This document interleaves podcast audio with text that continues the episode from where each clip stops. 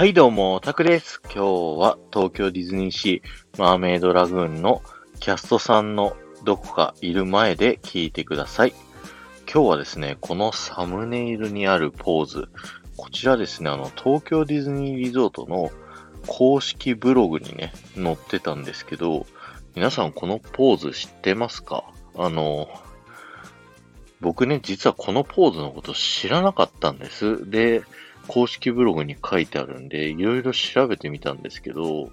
なんかそれのこと書いてる人もね、あんまいなかったんで、もしよかったらね、知ってる人いたら教えてほしいなって思うんですけど、公式ブログにはこう書いてありました。えー、っと、皆さんはマーメイドラグーンでキャストに会った時、こんなポーズで迎えられたことはありませんか？このポーズには歓迎の意味が込められているんですよ。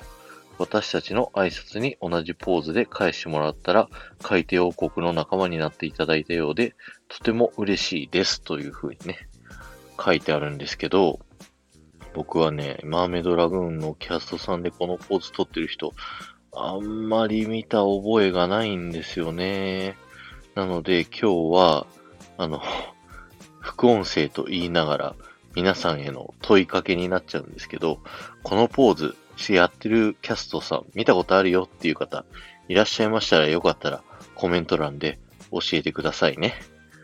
今日は終わりです。ありがとうございました。5万再生を目指しています。この放送が面白いと思った方はいるかどうかわかんないですけど、えー、ハッシュタグディズニー副音声をタップしていただいて他の放送も聞いてみてくださいね。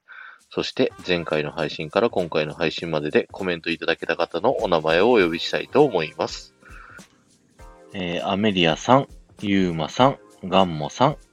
ありがとうございました。